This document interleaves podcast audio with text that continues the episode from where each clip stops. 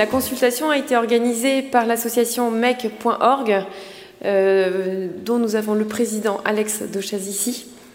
Merci de venir sur scène. Et pour décrypter cette consultation, nous accueillons Olivier Sichel, directeur général adjoint de la Caisse des dépôts et directeur de la Banque des territoires, ainsi que Loïc Chenet-Girard, président de région. Il n'est pas là. D'accord, il nous rejoindra. Le voilà encore. Tout juste.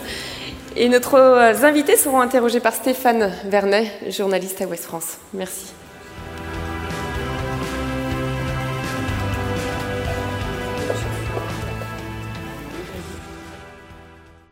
Je peux avoir un micro qui marche? Allô, allô Ça y est, c'est moi qui l'avais pas allumé. Je vous présente toutes mes excuses. Bonsoir et bienvenue pour euh, cet échange autour de la parole aux Bretons. On va présenter la consultation.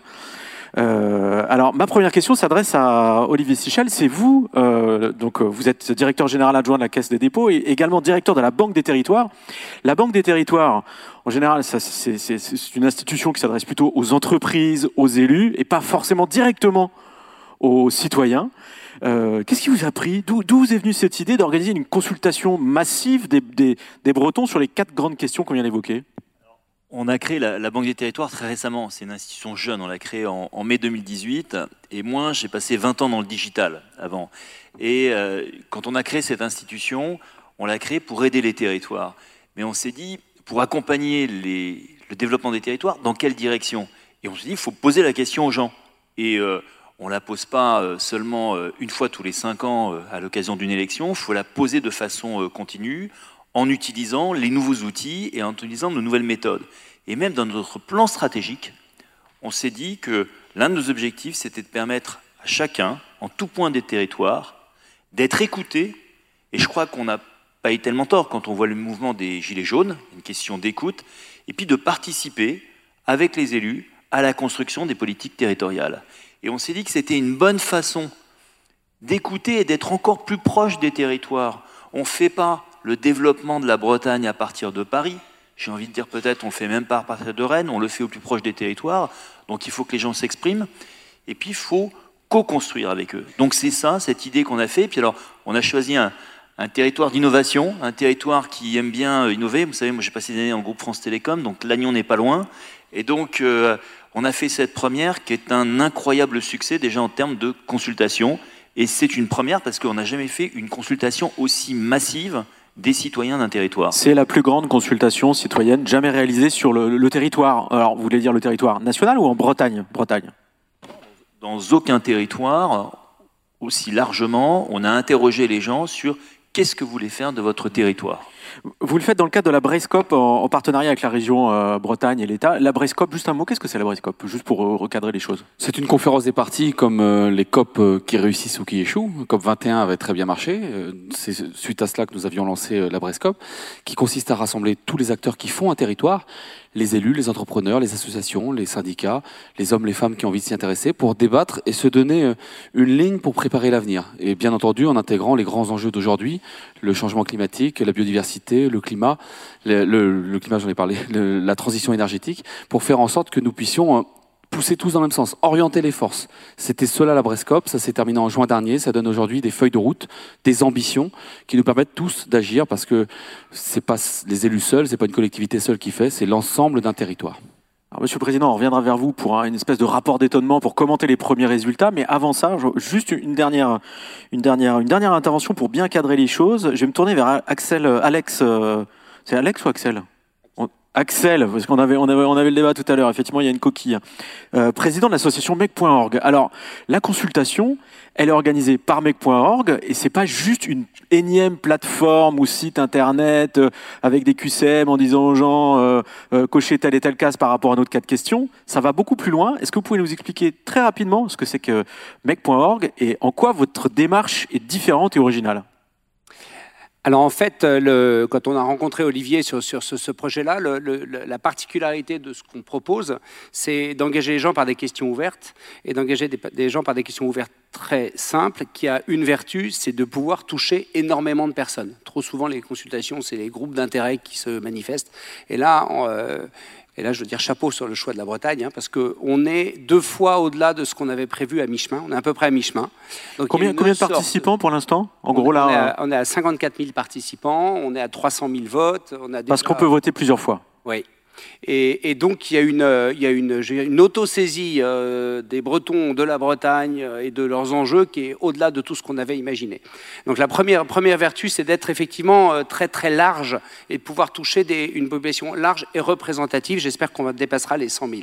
La deuxième, vertu, c'est que notre système permet d'aller chercher les consensus. Et ça, c'est un point très, très important dans tous les sujets de société, dans tout le développement régional. Il y a plein de de, choses qui nous séparent. Le débat médiatique et politique est généralement très centré sur les clivages. Nous, notre métier, c'est d'aller extraire les consensus, c'est-à-dire les axes sur lesquels on peut aligner tous les acteurs du développement de la Bretagne.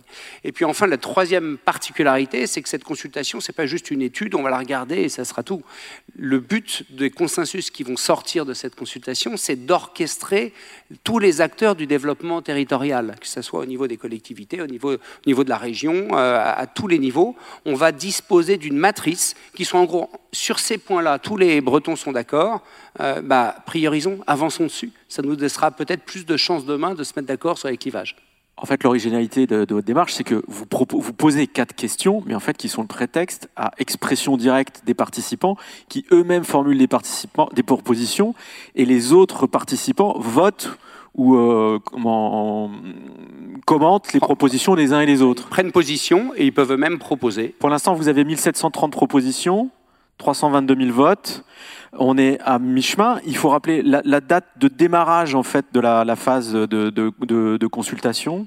C'est en décembre. C'était le 16 décembre. Et, ça s'arrête La sont, est, toujours ouverte. Euh, et, je le dis aux gens qui sont dans la salle, si vous voulez participer ou qu'on vous montre, il y a le stand de la Banque des Territoires où vous pouvez euh, y aller et on vous montre. C'est très simple euh, d'usage et ça continue. Et je veux dire, pour l'esprit, ce que j'avais compris dans, les échanges que j'avais eus moi avec Axel, je, pensais que c'était un peu des QCM, oui, non, combien de vont favorables. Et il m'avait dit non, c'est pas comme ça qu'aujourd'hui, les gens ne veulent pas juste dire voilà, euh, j'ai voté pour, j'ai voté contre.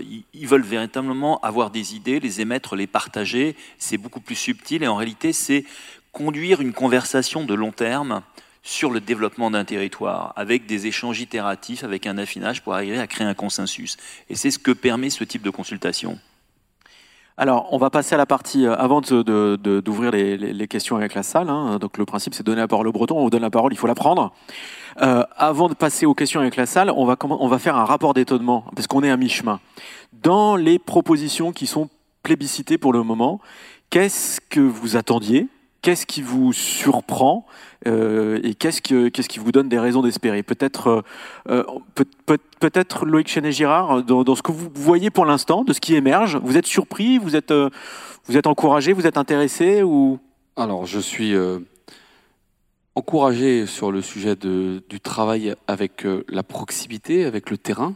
On voit bien que c'est une aspiration, une demande euh, qui est euh, renforcée par cette étude, que ce soit dans l'action pour les territoires, pour vivre de manière plus solidaire sur nos territoires, que ce soit sur l'action économique, que ce soit même d'ailleurs sur le sujet du transport. Vous voyez que c'est un fait très nouveau. C'est euh, le sujet numéro un, c'est comment on bouge ensemble en Bretagne. Alors, le, top 3, le top 3 des propositions plébiscitées sur le transport, c'est euh, il faut plus de transports en commun pour les gens de la campagne, 92%. Il faut rétablir un réseau ferroviaire entre les îles bretonnes et non vers Paris, 90%. Vous y attendiez à ça, par exemple? Je, m'y attendais, euh, non, pas forcément, puisque le sujet permanent dont on me parle, c'est pas forcément celui-ci. Mais du coup, vous allez revoir le réseau ferroviaire en Bretagne? Mais on passe notre vie à mettre des millions d'euros euh, sur le réseau ferroviaire en Bretagne avec des grands enjeux. Euh, mais effectivement, nous voyons bien que l'appétence des citoyens pour le train augmente, la fréquentation de nos trains explose, et par moment, euh, nous n'avons pas la capacité à suivre en termes de matériel roulant, par exemple, sans compter les investissements sur les rails. Mais ça nous renforce dans l'idée que c'est bien là qu'il faut mettre des moyens. Les cars, les trains, les bateaux, nous sommes en Bretagne, la proximité de la mobilité pour euh, tout le monde. On ne fera pas venir des cartes dans chacun des hameaux de Bretagne ou chacune des communes de Bretagne, mais nous avons bien à travailler le système avec des, des centralités, des villes, des petites villes dans lesquelles nous va pouvoir mailler euh, par euh, du transport en commun. C'est des sujets sur lesquels nous devons bosser en intégrant les grands enjeux de covoiturage, de nouvelles mobilités, de numérique, qui changent complètement la manière de vivre, notamment de notre jeunesse, et on doit s'adapter à ça. Le service public doit s'interfacer avec les services privés et avec les services désintermédiés. Et dans les, sur les autres thèmes, il y a des choses qui vous ont sur les autres thèmes, il y a bien entendu quelque part le soutien à l'agriculture que je lis dans ce document. Et je dis bien soutien à l'agriculture. Il faut redire à nos agriculteurs que nous sommes fiers d'eux, qu'il y a de grands enjeux devant nous, bien entendu, des enjeux de transformation de système, des enjeux euh, pour le climat, pour l'environnement, pour la terre et l'eau. Mais il y a aussi beaucoup d'attentes positives qui sont exprimées là. Et, et les trois points en tête, c'est des attentes positives. On veut plus de circuits courts, on veut plus de produits avec moins de suremballage, on veut travailler avec de l'économie locale.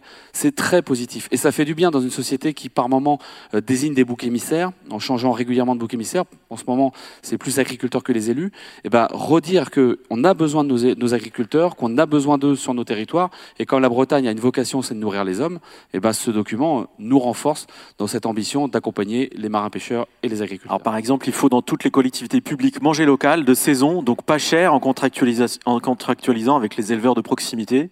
93% de vote pour. Et ça, c'est une proposition, par exemple, qui a été formulée par une certaine Mélanie. Tout ça, ce sont des propositions qui sont formulées par des gens qui participent. Alors exactement, en fait, les, idées viennent des, viennent des Bretons et la sélection vient des Bretons, les deux.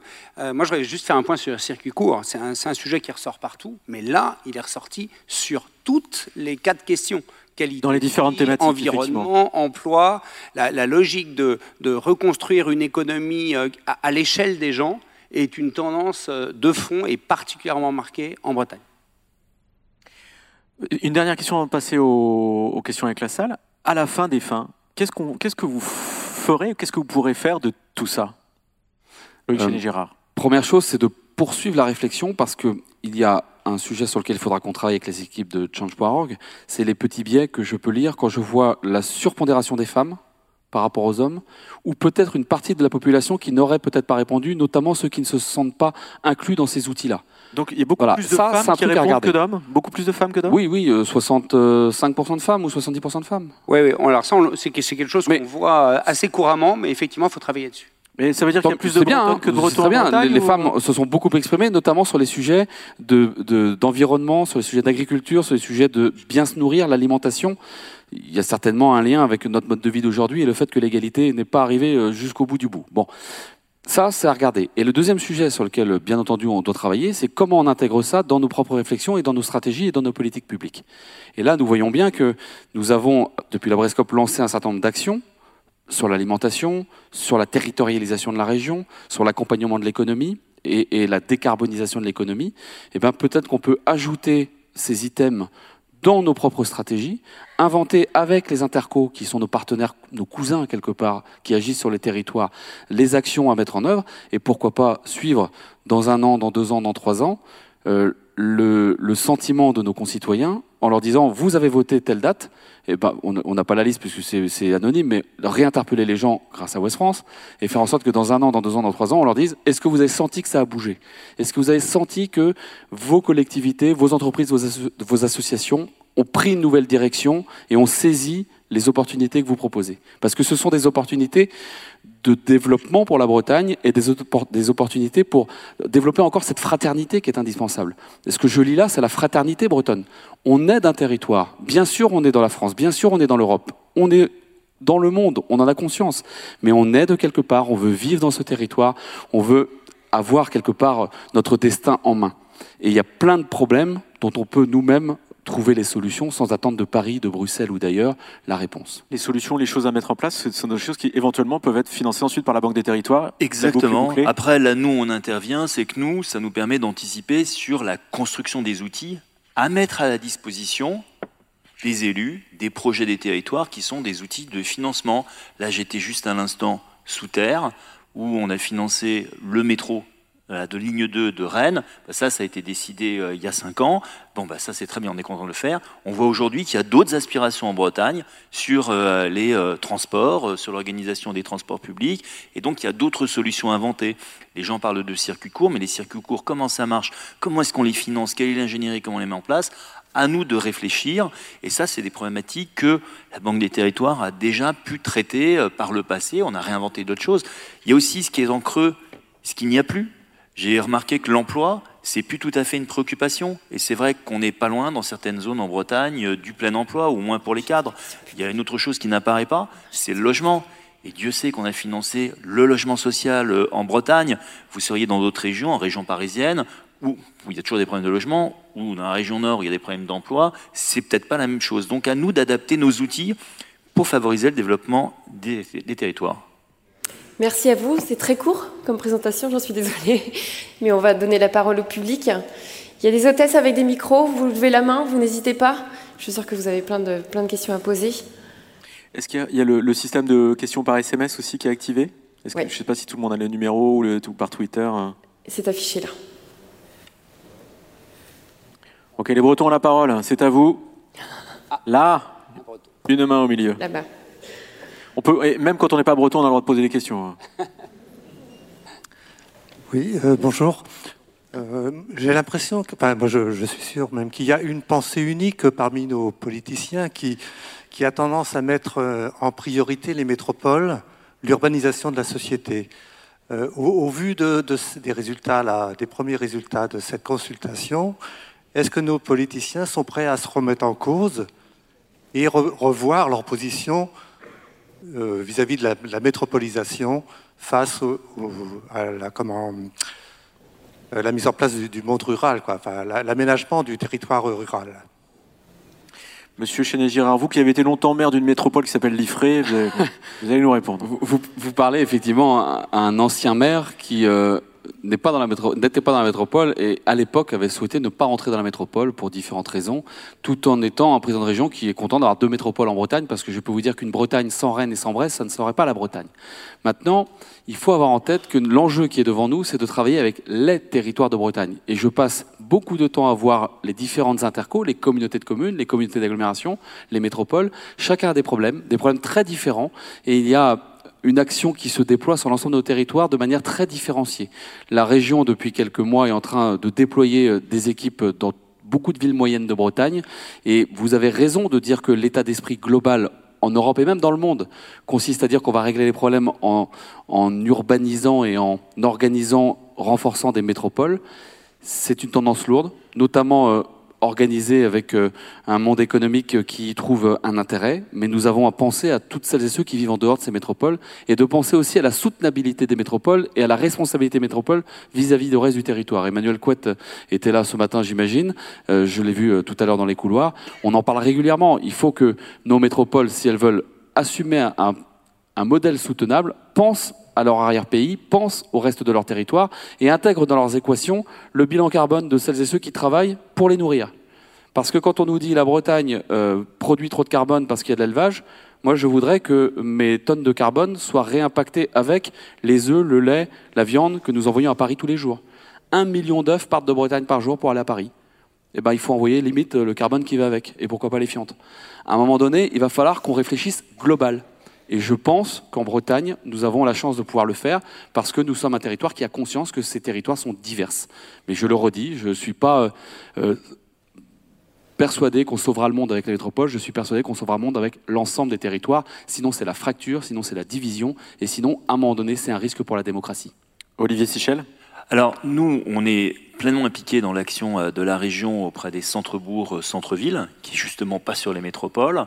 Et euh, au niveau national, il y a un programme qui s'appelle Cœur de ville, qui sont, vous savez, les villes moyennes. Alors en Bretagne, il y en a une dizaine, dont Saint-Brieuc, dont Quimper, mais si je vous dis les noms, vous allez voir que c'est pas les métropoles, hein, c'est Vierzon, Vesoul, Fougères, Redon, Ille-et-Vilaine. Exactement.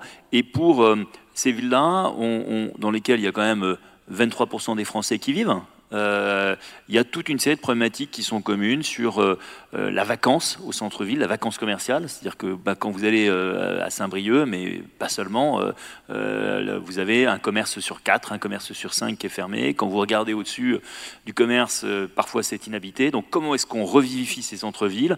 Et on a plein d'actions qui sont en cours avec des vrais succès. C'est l'implantation d'un cinéma en centre-ville de Dieppe que j'ai fait. C'est une foncière et on est en train de monter une foncière avec la région pour intervenir, pour remettre de l'activité dans ces cœurs de ville. Donc il y a des solutions et euh, tout ne passe pas du tout par la métropolisation. Merci. Une autre question là-bas, je crois, madame. Oui, bonjour. Un item qui, à mon sens, n'a pas du tout été abordé, c'est la santé. Est-ce que les Bretons parlent de leur, la santé sur leur territoire, qu'il soit euh, hospitalier ou territoire de proximité? Alors en fait, le, seul élément qui a un rapport, enfin les quatre questions posées étaient euh, environnement, qualité de vie, euh, solidarité et emploi. Donc il n'y avait pas vraiment de thème dédié à la santé. En revanche, la santé apparaît à travers l'environnement. Donc il y a dans le cadre de l'environnement un certain nombre de propositions autour de, l'impact environnemental sur la santé des gens et sur la pollution.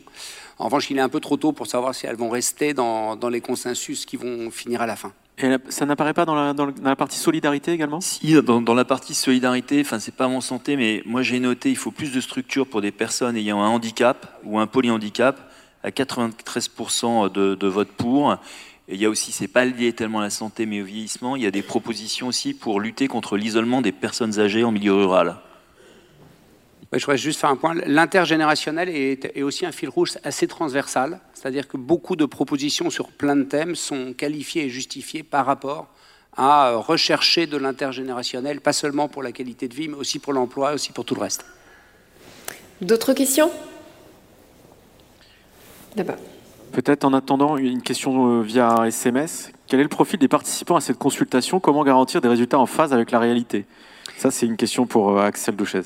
Alors, comme vous avez pu le voir, parce que si vous êtes nombreux, je pense que certains d'entre vous ont participé à la, consultation, en fait, la particularité, pour sortir des usuels suspects, de ceux qui répondent systématiquement à tout, on a fait des campagnes euh, digitales qui permettent d'aller toucher, là on a touché euh, plus de 600 000 personnes, 600 000 personnes en leur posant les quatre questions fondamentales. Ces campagnes, ont les paramètres pour qu'elles soient représentatives. Représentatives en termes d'âge, en termes de, genre et en termes de euh, différents départements ou zones euh, entre les métropoles, euh, les zones rurales et les zones côtières. N'empêche que vous avez beaucoup plus de femmes que d'hommes. Oui, parce qu'on pose la question de façon représentative et qu'en revanche, répondent ceux qui sont intéressés par le sujet. Et donc c'est là où on voit un taux de captation sur les femmes qui sont plus impliquées sur le sujet, ce qui nous oblige à travailler, comme, comme c'était évoqué, a posteriori, a posteriori, de regarder plus spécifiquement comment est-ce qu'on doit redresser en fonction de ça. Mais c'est très intéressant de voir effectivement qu'on a, euh, si je prends les gros stéréotypes, on a beaucoup de jeunes,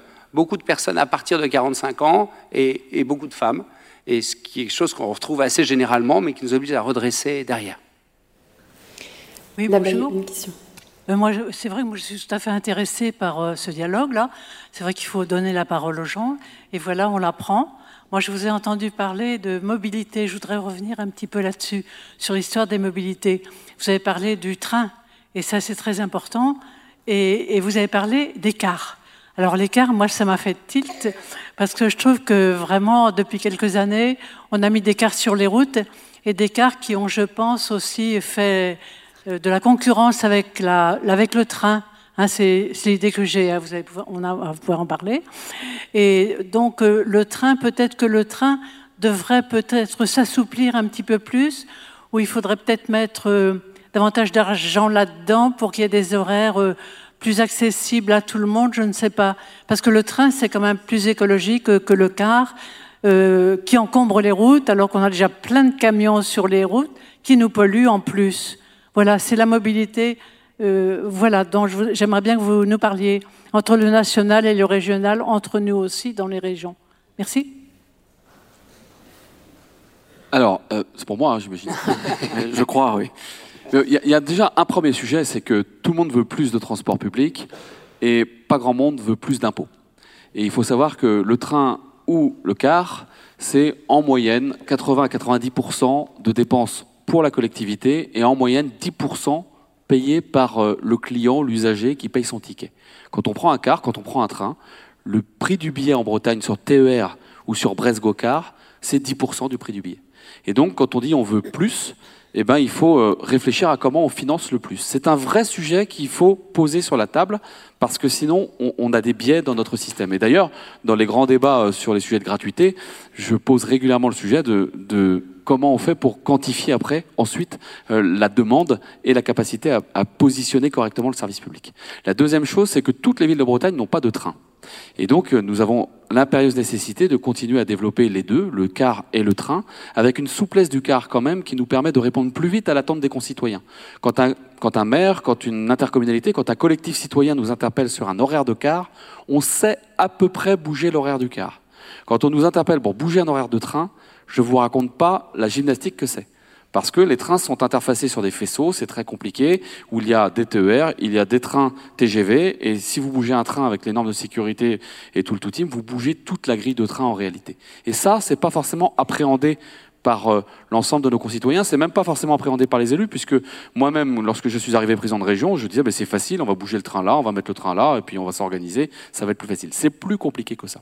Et enfin, et là je vous rejoins, il y a un interfaçage plus important à faire entre car et train, mais là, ça fait deux ans que nous gérons l'écart. Avant, c'était les départements.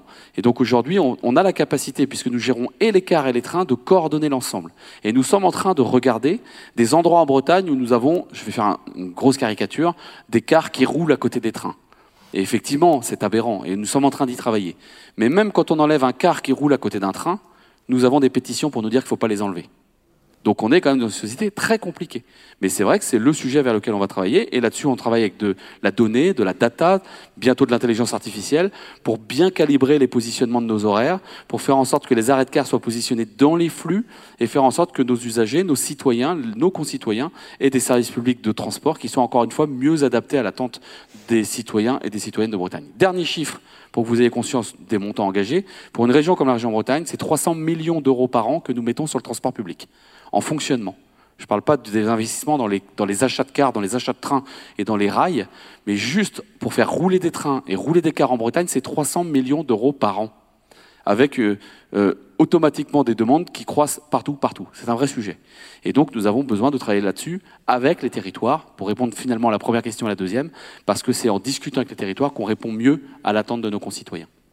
Une dernière réaction, Axel Duchesse oui, je voudrais, vraiment insister sur le fait que ce qui est en train de se passer est, absolument inédit. Des consultations, il y en a eu plein. Comme on l'a évoqué, des consultations larges, il n'y en a pas eu beaucoup et pas du tout de cette ampleur-là. Mais ce qui est inédit, c'est d'avoir, euh, euh, grâce à la Banque des territoires initialement, aligné les acteurs du développement sur cette consultation.